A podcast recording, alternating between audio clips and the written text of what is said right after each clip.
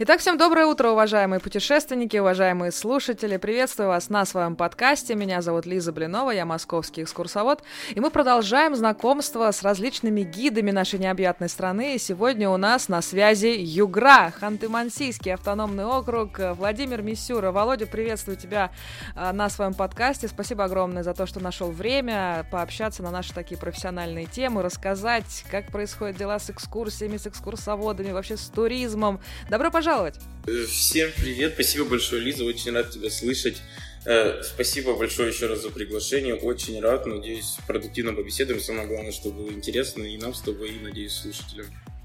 Это сто процентов. Э, действительно расширяется география подкаста. Очень много интересных людей, э, молодых, не очень молодых, интересных, э, академичных, в общем, разных. Действительно, можно встретить гидов, экскурсоводов, и всегда интересно, как же они в эту профессию приходят. Что же вообще их мотивирует, кто или что вообще их заставляет этим делом заниматься. Вот ты, как представитель такого молодого поколения, расскажи, как так получилось, что ты вообще стал гидом? Слушай, на самом деле это было вообще неожиданно даже для меня. Я, получается, поступил на э, высшее учебное заведение в Егорский государственный университет, это в Ханты-Мансийске, на, по, э, по направлению туризм и успешно его закончил, но еще в процессе обучения я понял, что это совсем не, ну, не то, что совсем не мое, и и были разные предложения, в том числе в какой-то момент было и предложение стать экскурсоводом. Но я вообще, я думал, да ну, я экскурсовод, зачем? Ну, что, что в этом какого-то интересного, прикольного? Э, но получилось так, что мне все-таки довелось попробовать. Одну экскурсию я провел, это была очень неожиданная для меня экскурсия, и как бы все студенчество я э, занимался тем, что играл в театральной студии, и то есть у меня был большой опыт очень выступлений публичных на сцене, но там я переволновался, я все у меня, я все стоял с листочками, руки тряслись, ну, в общем, это было ужасно, и просто у меня в какой-то момент, ну, когда я там стоял, такое внутри, а что, не могу, что ли, это же, ну, это же не, не сложно. Я начал в этом практиковаться, плюс у меня был наставник, конечно же, очень хороший, то есть самому, например, я не знаю, как стать хорошим экскурсоводом. У меня был наставник, и не один, слава богу. Многое дала практика, потому что у меня сразу были экскурсии, меня вот мои наставники в этом плане тоже снаряжали. И как-то вот само на рельсы пошло, и то есть не было какого-то такого переломного момента, что все было плохо, а потом как-то все так раз хорошо, все, я экскурсовод. Такого не было, все было как-то постепенно, очень много зубрилось информации, очень много э, приходилось своего города узнавать, что для меня было самым большим открытием. Я, оказывается, свой город твои вообще не знал. Были такие мысли, что, знаешь, туризм не мое, мне нужно заниматься чем-то другим. Вот в какую сферу тебя больше тянуло, вот когда были сомнения? Ну, э, когда были сомнения, естественно, тянуло очень сильно сферу IT, то есть я считаю, это сейчас вообще впереди планеты всей. Но решил все-таки остаться и все-таки в туризме э, работать дальше. Но это здорово, на самом деле, в туризме мы рады новым лицам. И много вообще экскурсоводов в Хантах. Вот ты же водишь, получается, и в Ханты-Мансийске, и вообще по э, Югре. Вот какая у тебя, получается, локация? Основная, основная локация это все-таки Ханты-Мансийск. Здесь как бы я и живу, и основные мои экскурсии проходят. Но также еще я вожу экскурсии в составе, ну как сопровождающий, э, просто по городам Ханты-Мансийска. Это ну вот у нас три основных таких города, которые вот стоит посетить, чтобы вообще познакомиться с регионом. Это Ханты-Мансийск, Сургут и Кагалым. Вот три, три города по-моему, там 6 дней, ну, либо в каждый город можно просто по отдельности съездить, тоже там на 3 дня программа. То есть такие рекламные туры, чтобы гиды в курсе были, что происходит в соседних вот этих городах. То есть такое тоже можно посетить, верно? Не для гидов, это как бы для клиентов, да, ну, то есть для людей, которые хотят посетить, но чаще всего это э, именно школьные туры, то есть э, детские просто с школами договариваются, и вот такие вот э, выходные устраиваются школьникам. Слушай, когда ты все-таки решил стать экскурсоводом, это было такое твое решение, вот твои знакомые, родственники, друзья, они как-то вообще удивлялись, что ты вдруг э, решил с этим жизнь связать? Какие-то были неожиданные реакции? Э, нет, слушай, неожиданных реакций не было. Мне кажется, у меня была самая неожиданная реакция. Я такой, вау, я экскурсовод. Я на самом деле сразу всем это начал говорить, то есть какое-то молчание неловкое, а я экскурсовод. ну, то есть вот так было. И мама, на самом деле, с папой до сих пор иногда даже удивляются. Они такие, ну, там, чем занимался? Я говорю, да вот на экскурсии был. Мама такая, блин, я вот никогда бы не подумал, что у меня сын будет экскурсоводом. Но я такой, ну да, ну как бы всегда все вау, типа, ну какая-то поддержка была определенная, то есть каких-то реакций странных не было. А вот в плане поддержки, вот, ну, родственники поддержали, а вот местное сообщество, вообще много гидов э, в хантах э, югорских? Как-то вы друг друга поддерживаете? Э, ну, нас немного на самом деле, но как бы нужно еще учитывать специфику региона, как бы у нас-то и туризма не так слишком много, чтобы нужно было большое количество экскурсоводов, как бы э, вот э, чисто, как я бы сказал, сколько нужно, столько есть, но это если ты человек 30, наверное, ну вот чисто ханты-мансийск, с которыми я общаюсь, ты так улыбнулась забавно. А мне не надо было, да, это говорить, мы уже как будто бы разговариваем. Мне просто реакция Да нет, нормально, это все, это все живая вообще э, эмоция, поэтому действительно все наши выпуски мы пишем онлайн, поэтому мы ориентируемся как-то друг на друга. Мы э, с Володей, уважаемые друзья, знаем не так уж, чтобы давно, это все как бы через пятое рукопожатие. Я действительно в поиске интересных таких персонажей, и вот действительно Володя приезжал в Москву, мы сделали такую совместную культурную программу, немножко познакомились, и вот решили, собственно, продолжить это в онлайн-пространстве, и действительно э, и часовые пояса не преграда, чтобы разговаривать на профессиональные темы, поэтому мы как бы так реагируем друг на друга через веб-камеру, это тоже очень интересно. Такая техническая э, небольшая инсайт, э, закулисная такая история, как рождаются эти выпуски, их уже достаточно большое количество, в общем, здорово на самом деле, реакция это всегда хорошо. В общем, возвращаясь к туризму в Югре, э, слушай, а почему Югра не номер один еще в туризме? Вот как ты еще думаешь? Вот почему все не едут сейчас в Югру? Почему ты сказал, что как-то с туризмом тяжко. Какая-то рекламная есть проблема в этом, ну что, я думаю, маркетинговая стратегия немного неправильно выстроенная. Ну и очень большая проблема в, инфра в инфраструктуре. Те интересные места, которые вот действительно хотелось бы посетить в нашем регионе, до них очень трудно вообще добраться, там расположиться, там как-то все организованно сделать. То есть с этим есть очень много проблем. Зачем ехать в Югру? Зачем? Давай вот маркетинговую историю придумай. Как ты это видишь вот со стороны гидов? Вот что, что не хватает тебе для классной, э, интересной работы? Вот что должно быть? Как тебя должны, не знаю, поддержать? Ну просто давай помечтаем. Это однозначно увидеть вот колорит Ханты-Мансийска, потому что он действительно здесь везде присутствует. Вот в Ханты-Мансийске, в Сургуте, наверное, и в других городах еще не так, но вот Ханты-Мансийск, то есть здесь ты прямо его прочувствуешь. У, нас очень э, много именно чумов, которые настоящие прям жилье, то есть очень все в эту сферу погружено. Очень много в наш город приезжало именно иностранцев вообще с разных стран, особенно с Европы.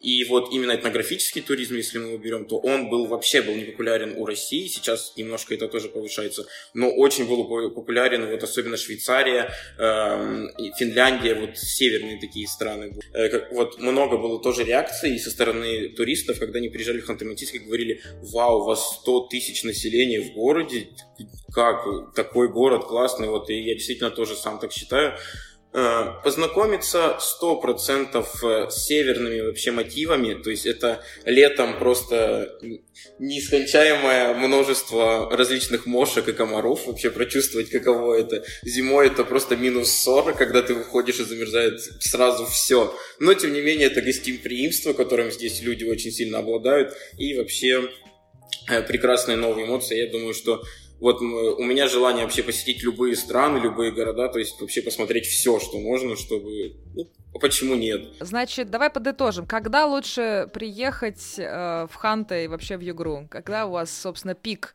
э, туризма э, и когда не нужно приезжать? Пик туризма — это на самом деле и зима, и лето, потому что у нас в городе очень много проходит различных спортивных мероприятий, различных конференций, различных образовательных мероприятий, и очень много постоянно э, поток со всей России едет. Удачное время, чтобы приезжать, это как раз-таки э, вот э, сезон, который идет сейчас, это конец конец мая, уже тепло, еще нет вообще никаких проблем, все очень здорово, все очень весело. Это прям лучший момент. Возвращаясь к эм, хорошим сезонам, что по поводу мошек? А мошки это получается летом прям... Э позднее лето или как? Это, ну, начинается где-то в конце июня и вот, да, как бы до конца лета. Комаров немного, но из-за того, что все на болотах, то есть очень много вот в этот момент, когда болото дышит, очень много прям этих мушек, они просто все заполоняют, ты выходишь, они вокруг тебя, они везде, от них никак не скрыться невозможно, только там супер методами различными.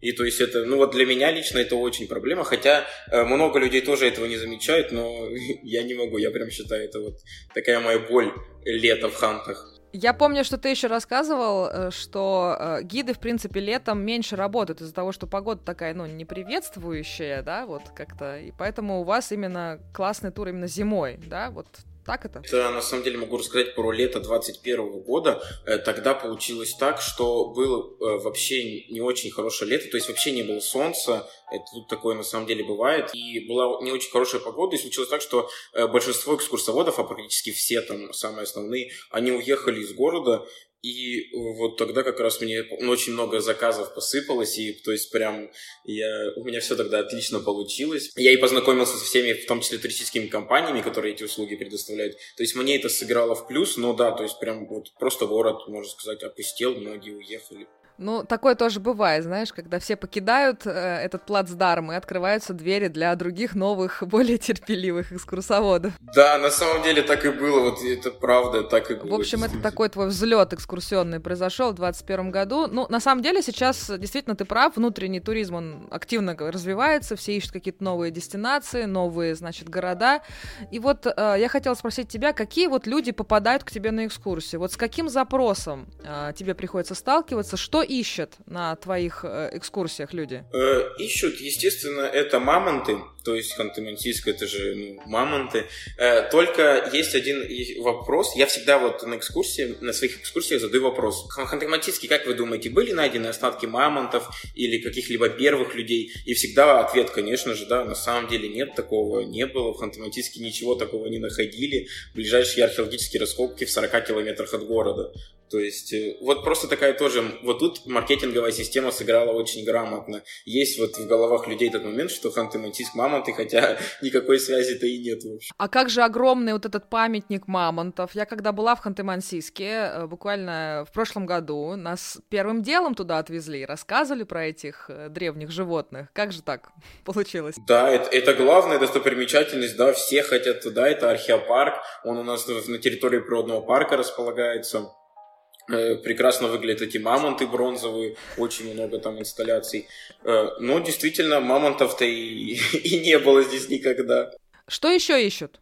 Но как и все, все ищут приключений, все ищут эмоций. Э, у нас невероятные э, музеи. То есть, ну, я, я всегда говорю, что всегда нужно посещать музеи. Это вот могу прорекламировать. Надеюсь, они мне потом заплатят, свяжутся со мной. Музей природы и человека входит в топ-10 музеев России по тематике именно природы и человека. То есть он сделан трё- тремя этажами. Первый этаж это там древние цивилизации, второй этаж это природа и флора, флора и фауна э, Ханты-Мансийского автономного округа Югры. И третий этаж это культура и мифология мифология Ханты и Манси, ну, все завораживает.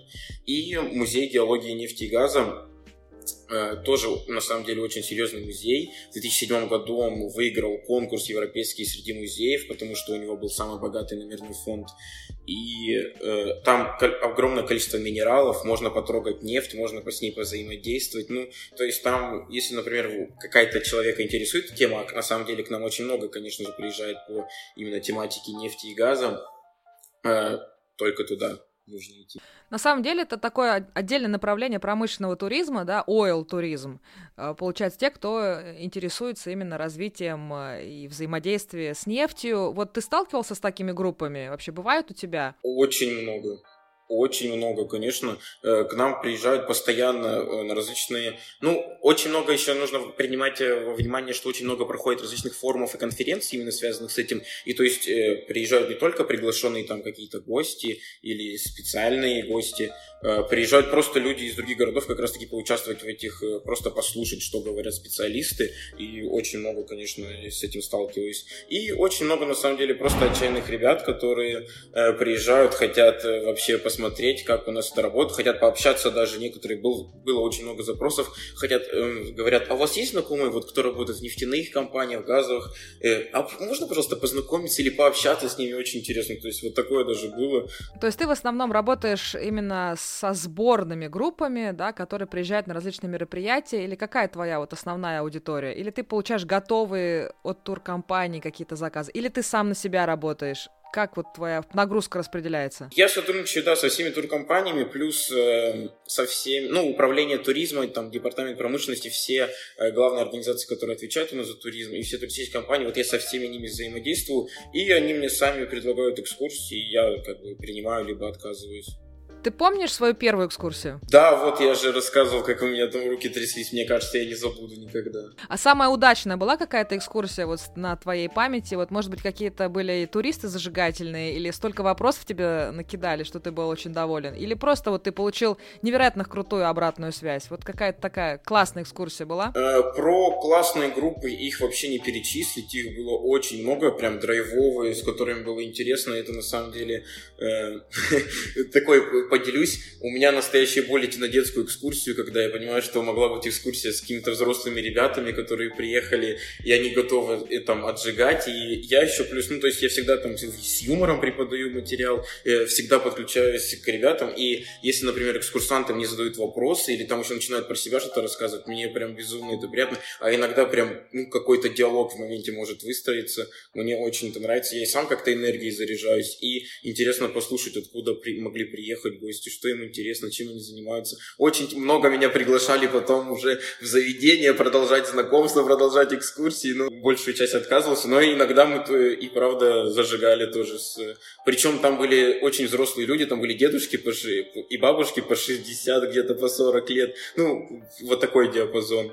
И мы с ними, да, там сидели. Слушай, ну это здорово, когда ты с экскурсантами даже потом можешь продолжать общение после экскурсии, э, ездить в гости, общаться. В общем, это классно. Давай с тобой немножко вот эту часть подытожим. Назови, пожалуйста, три качества хорошего экскурсовода. Ну, это сто процентов э, внимательность, я имею в виду внимательность вообще ко всему, к деталям, к экскурсантам, которые перед тобой, к дороге, к водителю. Очень много факторов надо держать в голове.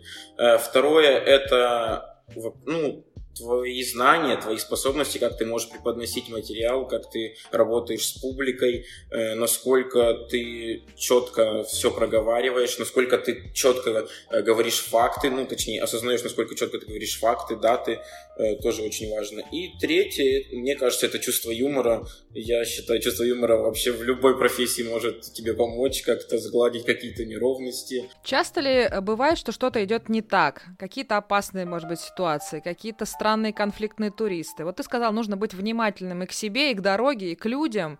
Вот бывало ли такое, что все пошло под откос? Прям под откос, мне кажется, никогда такого не было. Э, очень частая проблема, микрофоны ломаются. Я вообще, я уже их кучу купил, это прям главная проблема. Эм, один раз было, что не зарядил микрофон, просто как-то вот он не зарядился, я такой, все.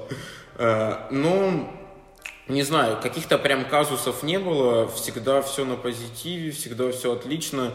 Э, самые такие какие-то жесткие моменты, это когда я веду экскурсию и так немного, может быть, оборачиваюсь и смотрю, а там уже кто-то тост говорит, там уже какая-то экскурсия в другое русло перешла. Я тебя очень понимаю в плане микрофона, потому что у меня была вчера кошмарная была экскурсия, когда я вошла в автобус, э, знакомлюсь с новым для меня водителем, я говорю, здрасте, я Лиза, я экскурсовод. Он говорит, здравствуйте, вам микрофон нужен?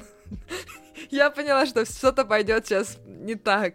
Потом он начал долбить, значит, его чинить, этот микрофон, э, долбит его, значит, а приборную панель, трясет, значит, этот провод, который шуршит, который, ну, это невозможно слушать, тут либо говорить э, голосом, просто у меня были такие на моем веку э, экскурсии, когда вообще не было микрофона, то есть, ну, пришел ломанный автобус, и было, типа, 5 утра, нету замены, люди сидят, ждут, ехали ночь, и, в общем, я своим голосом в центре салона, небезопасно по протяжении всей экскурсии, значит, ору и рассказываю, давайте, значит, налево-направо. И еще человек, который приехал, да, водитель, он не знал Москвы. То есть я говорю, направо, а здесь у нас сейчас налево. Это был просто какой-то ад.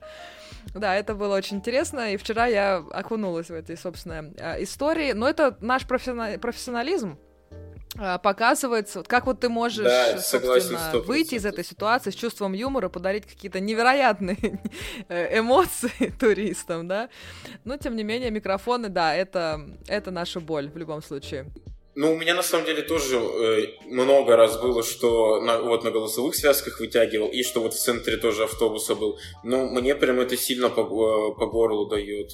То есть я прям чувствую, особенно когда я только начинал, когда у меня много экскурсий в день было, у меня прям начались проблемы с горлом, я начал пить ромашку, пить мед, я не мог вообще говорить. То есть я сейчас я очень стараюсь беречь свои связки, лишний раз их не напрягать, вот всегда. Это наша главная сила, наш инструмент, поэтому есть много экскурсоводов, которые не бережут себя и работают как, простите, электровеники, а потом э, голос-то не выдерживает, он имеет такое свойство изнашиваться, так что, уважаемые коллеги, терпение, э, понимание и берегите, конечно, свой голос, это очень-очень а, важно. Э, хочется всегда, чтобы проходили у нас хорошие экскурсии и для себя, и для людей. Вот какие, наверное, основные критерии вот хорошо проведенной экскурсии, когда ты доволен? Что вот такая экскурсия случилась. Вот какая она должна быть? Э, я думаю, она сто процентов должна быть бесшовная. То есть, когда вот экскурсия идет по какому-то плану или графику, когда ты вот, ну вот у вас такие моменты, что сейчас мы туда пойдем, или сейчас у нас тут времени поступило, сейчас надо ждать, ну какие-то вот, чтобы она бесшовно шла, то есть как будто бы просто вот все так и должно идти, мы просто вот куда-то идем, плывем, течем, что-то идет, происходит, мы все вот так и идет. Ну, лично для меня мои предпочтения это э, экскурсия с питанием, чтобы еще как-то гастрономически насладиться. Э, сто процентов атмосферная, сто процентов с хорошим экскурсоводом, э, который обладает тремя лучшими качествами экскурсовода. Э, хорошая погода. Для каждого хорошая погода своя. Ну да. Ну вот, какая для тебя хорошая погода, вот такая пусть и будет. И я вот задумался, как лучше мне, например, индивидуальную экскурсию, чтобы я один был, или например, с родными или просто в экскурсии. Мне кажется, так от настроения зависит. Когда-то хочется одному погулять, а когда-то хочется с э, знакомыми обсудить что-то, перетереть какие-то моментики, знаешь. В общем, это в любом случае от, э, от ситуации, так, от э, данного ментального состояния, назовем это так. Слушай, по поводу э, вот хороших экскурсий, сталкивался ли ты с хорошими экскурсиями в других э, регионах, в других городах? Вот, может быть, ты путешествовал, смотрел там какие-то рекламные туры, вот в этом красивом золотом треугольнике, да, Кагалым Сургутхан, ты, может быть, бывал, э, видел классные какие-то примеры и какие-то профессиональные фишечки брал себе на заметку. Вот был такое? Поделись. Э, я был, на рекламных турах никогда не был, я был у очень многих своих друзей, как бы экскурсоводов, на их экскурсиях просто слушал, наслаждался, можно сказать, э, тоже что-то для себя перенимал. И когда тоже открыл для себя, когда начал работать экскурсоводом при путешествиях, а я по России России довольно часто вообще передвигаюсь, путешествую, очень меня заинтересовали сами экскурсоводы. То есть э, я сейчас не могу ходить, например, в музей или там как-то смотреть город без экскурсий. То есть для меня, я, ну, я четко понимаю, что я не много не улавливаю, много остаюсь без какой-то информации, много вообще, что должно быть, вот, возможно, у меня перед носом, я этого не замечаю, и я прям по себе, я, мне очень нравится сейчас ходить на экскурсии, э, мне нравится эта практика, когда ты приходишь в музей, и ты берешь э, просто аудиогида, когда ты без человека, тебе просто рассказывают нужную информацию, то есть для меня это прям важно, я этим начал сам пользоваться и вообще всем рекомендую. Я считаю, что по-настоящему вот какое-то место узнать, все равно нужна какая-то историческая информация, все это, чтобы записалось у тебя где-то, отложилось, какие-то ассоциации. Э, за это большое спасибо тебе, когда мы были в Москве, ты меня тоже по центру Москвы поводила, я вообще обалдел. И, ну, то есть там куча эмоций абсолютно была, и одно из лучших тоже воспоминаний о моем путешествии. Что тебя особо э, поразило? Вот расскажи, где мы были. Во-первых, я не буду напоминать все, где мы были. Вот как ты это запомнил? И вот что конкретно тебе вот осталось э, в памяти? Ну, больше всего мне запомнилось, когда мы вышли из парка Заряди, и мы подошли к э, второй, получается, защитной э, стене, которая напротив Кремля, которая, которая уже немного разрушена, э, что мы ее видели в переулках, так скажем, заднюю часть, как где там просто обшорпанные дома. Не знаю, стоит ли это говорить, но для меня это было настоящим нонсенсом, я просто э, в шоке был. И когда мы зашли, собственно, на саму эту стену, когда мы увидели внутри, то есть она-то вот, то есть мы мимо нее шли, я ее видел, но я бы и не, я не мог и подумать, что мы туда можем зайти, или что там не стоит турникет, или там нет какого-то охранника, или туда просто нельзя, ну то есть а, а мы просто зашли, и так классно все получилось. Э, да, теперь, собственно, я скажу, где мы были. Собственно, это э, Китай-Городская стена, часть, которая вот со стороны парка Зарядье, и часть, которая оригинальная за э, гостиницей Метрополь, да, вот, вот эти два таких куска, второе оборонное кольцо, в общем, э, Москва открылась с неожиданной такой обшарпанной точки зрения. Сто процентов. Не, не все это замечают, и тем более какое-то такое сопровождение всегда как-то раскрашивает пребывание в городе. Есть ли такие необычные места в хантах, и рассказываешь ли ты о них? Да, всем всегда рассказываю, когда спрашивают у меня мое любимое место в Ханты-Мансийске, его нет ни в одной экскурсионной программе. Я его э, как-то пытался продвигать, но почему-то оно не идет. Это Долина ручьев, это возле, точнее, это внутри природного парка Самаровский Чугас. Ну, я не знаю, ну, в Хантах, когда ты будешь, если ты будешь, я тебя с удовольствием туда отведу, покажу самые лучшие места. Там на самом деле там в этом лесу, во-первых, прекрасно простроена инфраструктура, э, там есть ну, лавочки, там, э, во-первых, природа просто неописуемая, во-вторых, все это очень классно сделано, то есть ты гуляешь как будто бы по маленькой Швейцарии, везде такие амфитеатры, э, везде просто биатлонные трассы такие красивые, вот ты идешь, и тебе приятно, то есть это мое любимое место для прогулок, вот я сегодня там был, когда тепло стало. Что такое чугас? Чугас, это на хантыйском, в переводе с хантыйского означает буквально холмы, на которых растут растут деревья. А Самаровский чугас, потому что в 1637 году на территории современного Ханты-Мансийска было село Самарово. Поэтому природный парк называется Самаровский чугас. Понятно, я думала, что это просто лес, поэтому, поэтому ну, про, ну, грубо говоря. Дословно практически лес, да. А, сейчас много спортивных мероприятий. Я просто недавно общалась с э, Тюменью, я как-то мне посчастливилось быть на последнем этапе Кубка мира по биатлону, я специально приехал туда из Москвы, поорал там за наших, за э, не только наших, за Кайсу Макаранин, там за других и немцев, и норвежцев и так далее. В общем, э, обожаю биатлон, и я знаю, что в Хантах от долгое время тоже был финальный э, да, финальный э, Кубок мира, этап Кубка мира, да, сейчас его сняли, но тем не менее, вот как сейчас именно со спортивной жизнью, и водишь ли ты экскурсии по спортивным объектам или взаимодействуешь со спортсменами? Вот эту часть расскажи, пожалуйста. К сожалению, да, сейчас э, спортивных мероприятий практически не осталось, то есть раньше, если у нас, у нас э, стоит также упомянуть, что все спортивные объекты, они изначально э, заточены под международные соревнования, то есть они все сделаны именно по этим параметрам. И и, и раньше просто несколько раз в году у нас было, э, чемпион, были чемпионаты мира по именно спортивным мероприятиям. И это, естественно, огромный поток людей со всей России и э, со всего мира. Э, по, про спортивные объекты, обязательный спортивный объект, который стоит посетить, это биатлонный центр в нашем городе, потому что он эталонный. Я был в Жемчужине, которая сейчас в Тюмени тоже хороший биатлонный центр, но вот, например, мои друзья, которые занимаются биатлоном, они говорили, что э, им жемчужина не нравится. Я не знаю, может быть, у них какие-то личные вкусы, но они приводили очень много аргументов, я не буду их называть. Они говорили, жемчужина не очень, у нас все-таки лучше. Хорошо, но наш биатлонный центр действительно великолепный. Э, мне там тоже очень нравится гулять, и это также находится все в Самаровском Чугасе, то есть трассы, которые там проходят, это все в Самаровском Чугасе. Ясно. Ну вот если не о спортивной э, жизни хантов меня интересует, то, например, об экстремальной, потому что все-таки в такие регионы отправляются, чтобы за приключениями, вот ты сказал, да? Э, я знаю, что есть какие-то вертолетные экскурсии, какие-то забросы, черт знает куда, для таких, знаете, матерых путешественников. Вот сталкивался ли ты с таким? И какие, наверное, места можешь порекомендовать, куда отправиться таким любителям э, острых ощущений? Меня вот сейчас друзья ходили в поход, я как раз в это время был в Москве, э, они меня тоже звали, но у меня не получилось.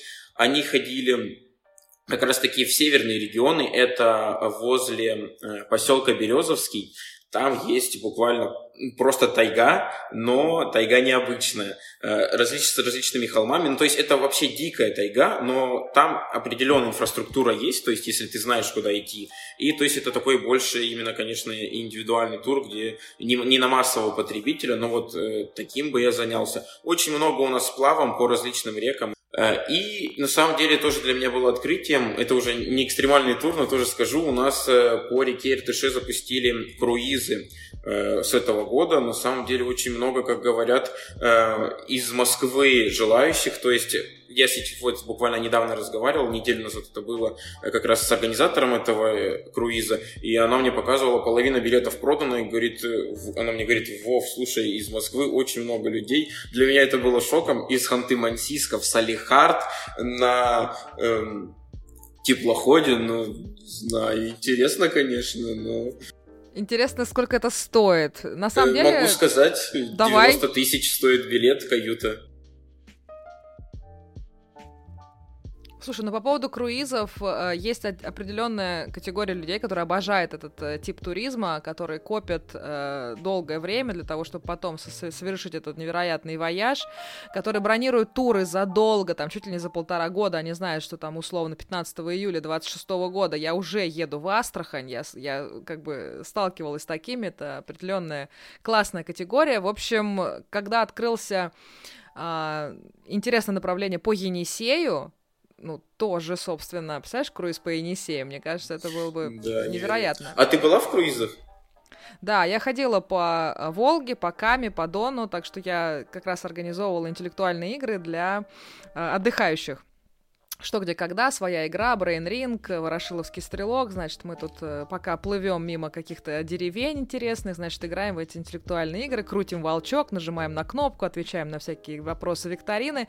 Это была моя такая дополнительная э, занятость, и мне это безумно нравится делать, и с нами была целая команда культорганизаторов компании «Волга-Волга», передаю им вообще горячий привет, очень классные ребята, креативные, и они действительно живут этим, они просто живут целыми э, днями, э, месяцами на теплоходах, перемещаются из города в город, и они общаются с огромным количеством вот этих вот гидов, знают всех на Каме и на, на Волге, и вот как раз мне удалось побывать и в, э, в Астрахани, и вот в Ростове я не очень много побыла, я сразу поехала в Таганрог, то есть как-то попутешествовать э, получилось. Так что круизы — это определенная вообще жизнь, сейчас есть определенный тренд на вот эту вот речную э, историю, хотя вот, например, недавно была э, большая такая новость, что, мол, сейчас пешие походы.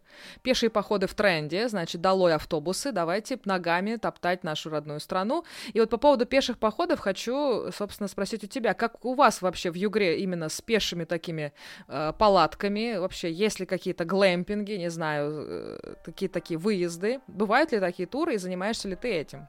Э, глэмпинги, кстати, сейчас проектируются, это сейчас на стадии проекта, хотят очень много прям сделать глэмпингов именно внутри ну, там, тайги, прям за, за, за городом очень далеко. То есть, ну, сейчас есть такой запрос, действительно. А, по поводу различных э, пеших маршрутов, эко-маршрутов, их очень много, они очень востребованы. Э, вот, как я уже сказал, Самаровский чудас, это на самом деле очень огромный парк, он прям действительно разделяет Ханты-Мансийск на две части, и очень он буквально весь пронизан экотропами, Э, постоянно туда ходим, я и с друзьями туда хожу, и экскурсии мы там проводим, и сам прекрасно там гуляем.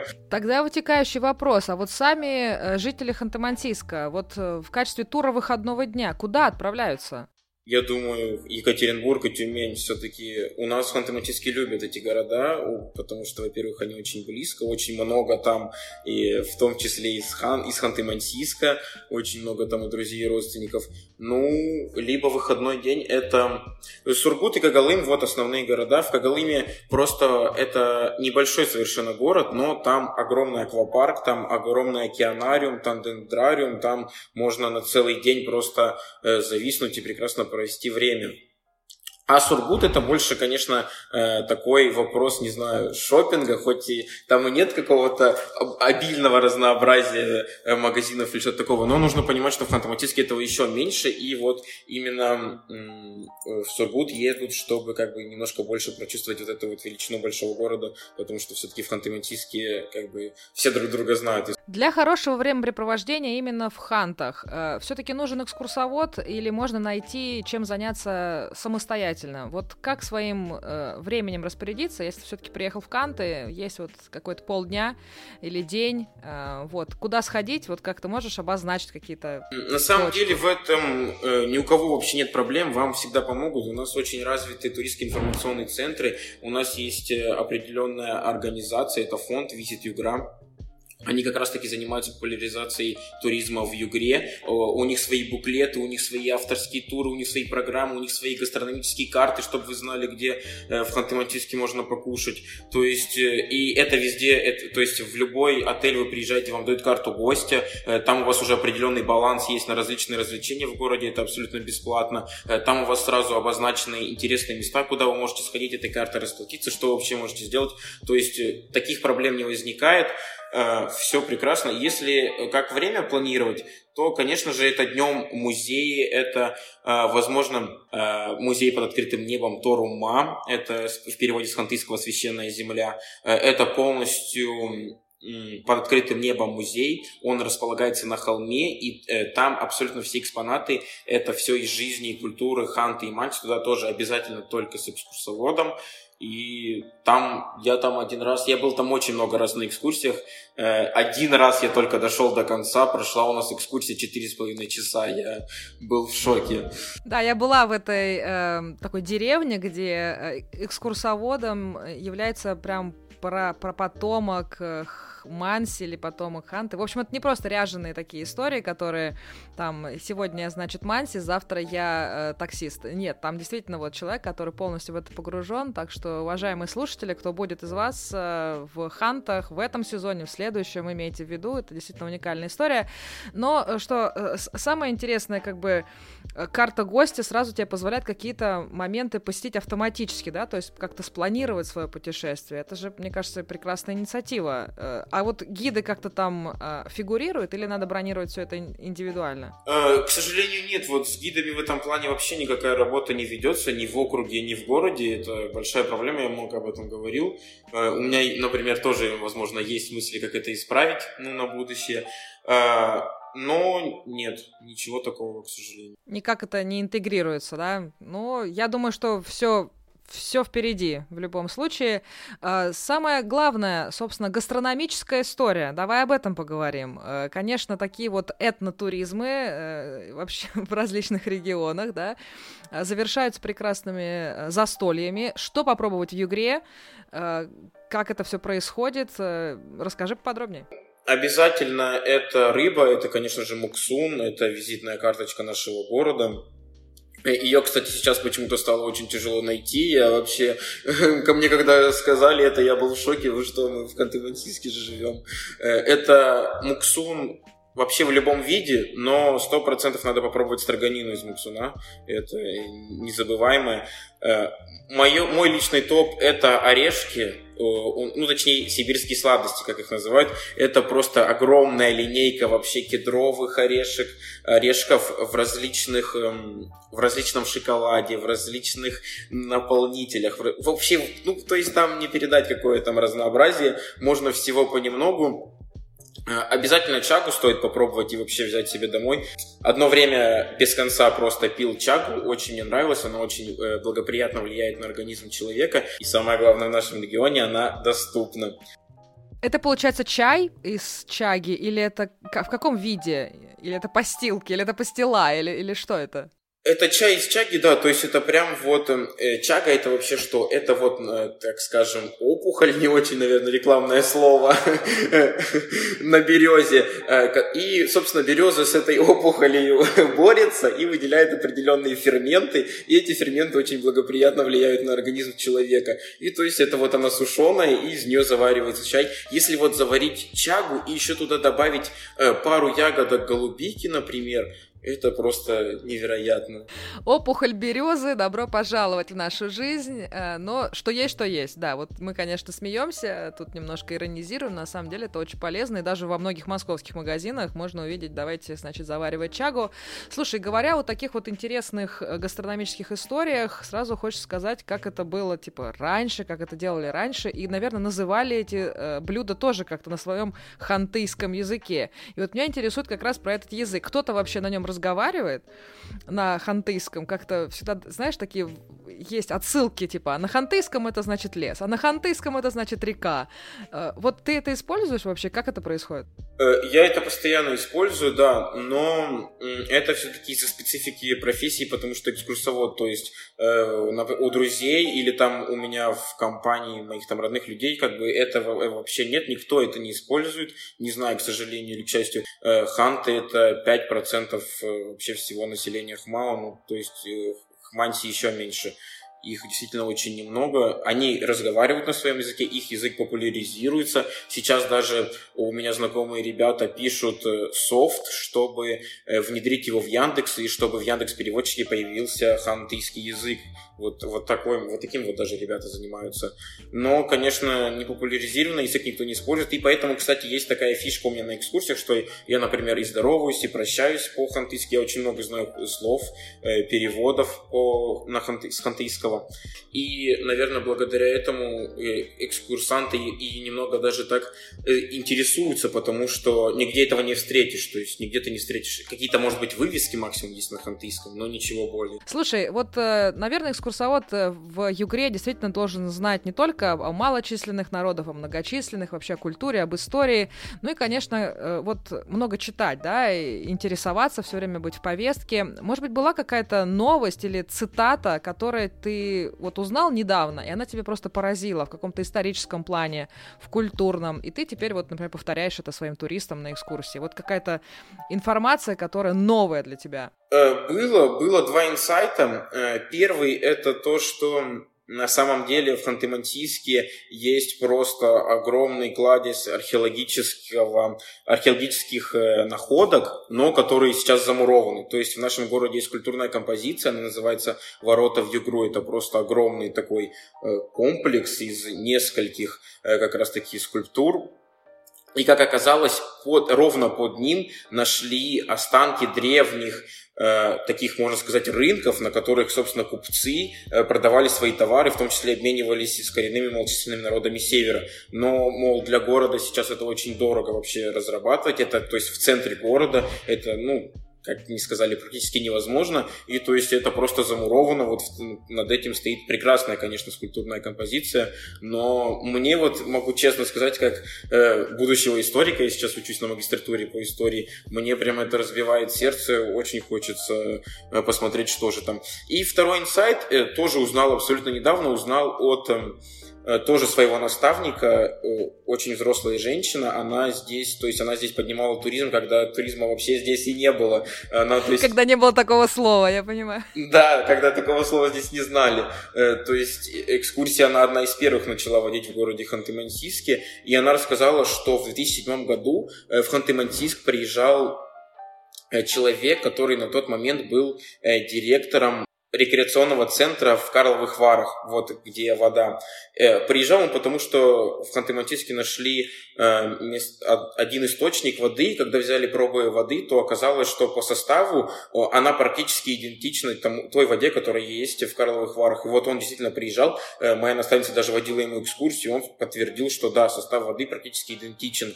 И то есть, но это тоже находится прямо в центре города, это под военным комиссариатом. Отли- отличная локация. Собственно, необычное, но вот такие открытия, они действительно обогащают наш экскурсионный рассказ, и здорово, что у тебя на протяжении твоего развития есть всегда наставник, и ты можешь к нему обратиться за такими какими-то обновлениями, да.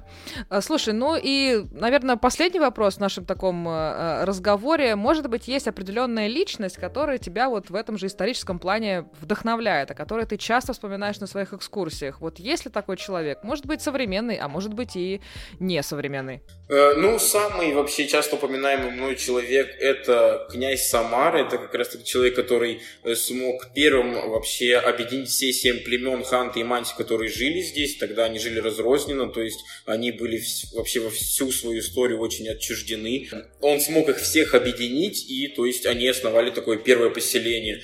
Позже, конечно, уже и присоединились к Московскому княжеству. Это уже благодаря Ермаку Тимофеевичу тоже не не менее великому. Совсем недавно я вернулась из э, Великого Новгорода, и мне сказали, что часть новгородского княжества была, была в Хантах. И для меня настолько это было э, шок, я вообще не думала, что такое огромное. Я, конечно, помню школьный курс истории, но вот этот масштаб меня поразил. Э, ну, новгородские... Э, Новгород действительно очень плотно присутствует вообще в истории нашего региона, то есть они были первыми, это еще было в XI веке, кто пришли вообще в этот регион, кто узнали, кто здесь живет, узнали про то, э, что здесь есть местное население, которое не говорит по-русски, то есть для них это было шоком. Э, эти первые упоминания оказались, э, в, вообще вот эти вот знания, полученные новгородцами, оказались в повести временных лет, то есть это первое упоминание о Югре, это XI век, и само название Югра его придумал Нестор Летописец, то есть впервые оно там встречается, что переводится племя воды. Позже, когда Э, Иван Грозный отказал Ермаку Тимофеевичу в том, чтобы э, он пошел сюда с походами, то Ермака Тимофеевича проспонсировали э, купцы из Новгорода. Они дали ему денег на то, чтобы он собрал дружину, пошел туда, и с ними шли его помощники, целью, целью которых было как раз-таки наладить торговые связи, на то, чтобы обмениваться с Ханты и Манси шкурами животных и пушниной, потому что, конечно, в то время здесь просто золотые горы были у местного населения, потому что у них этого было очень много. Э, но им всегда мешала одна единственная проблема, это то, что Хант и Манси говорят на своем языке. У них всегда в этом плане они не могли никак найти коннект. И э, даже после того, как установили э, власть Москвы уже в нашем регионе, но как бы все ушли, то э, Ханты и Манси, они продолжили просто жить, перестали платить дани, сюда опять два года шли, чтобы опять эти походы повторить, это тоже мало кто знает, но тут вообще не сразу установилась власть Москвы какая-то, то есть они все еще жили очень обособленно, и, и более активно с кем взаимодействовали Ханты и Манси, это был Великий Новгород и Нижний Новгород, э, просто потому что их всегда интересовало вот это вот э, наживо. Слушай, ну, э, действительно, это очень интересно. Для меня это было настоящим открытием, что вот э, Новгород так э, серьезно представлен в хантыйской такой, югорской, в общем, истории. Так что, уважаемые друзья, путешествуйте по России, очень много открытий. И Карловы Вары в Хантах, уже все на свете ты можешь э, найти, так что это очень, очень здорово. Слушай, ты так просто это все объясняешь таким простым языком, находишь коннект, мне кажется, кажется, с любой а, аудиторией. А что по поводу детских экскурсий? Вот как ты вообще к детям относишься? Э, я прекрасно отношусь к детям, когда мне не надо вести им экскурсию. Я шучу, конечно. Э, просто в какой-то момент экскурсий детских стало так много в моей жизни, что я перестал от них получать какое-то удовольствие. То есть изначально это было прям вау, потом сейчас, например, я чаще, наверное, от них отказываюсь, у нас э, в регионе в этом плане очень интересная работа проводится. У нас э, каждому школьнику полагается экскурсия по региону в любой город, куда он захочет, и также экскурсия по своему городу. И то есть из-за этого, конечно, этот поток экскурсий, он просто бесконечный. И в какой-то момент, да, действительно это надоело. Э, я для себя объясняю это так, что все-таки на экскурсии для детей я себя чувствую в роли учителя. То есть я должен наверное, преподносить материал, как-то прям в голову вбивать.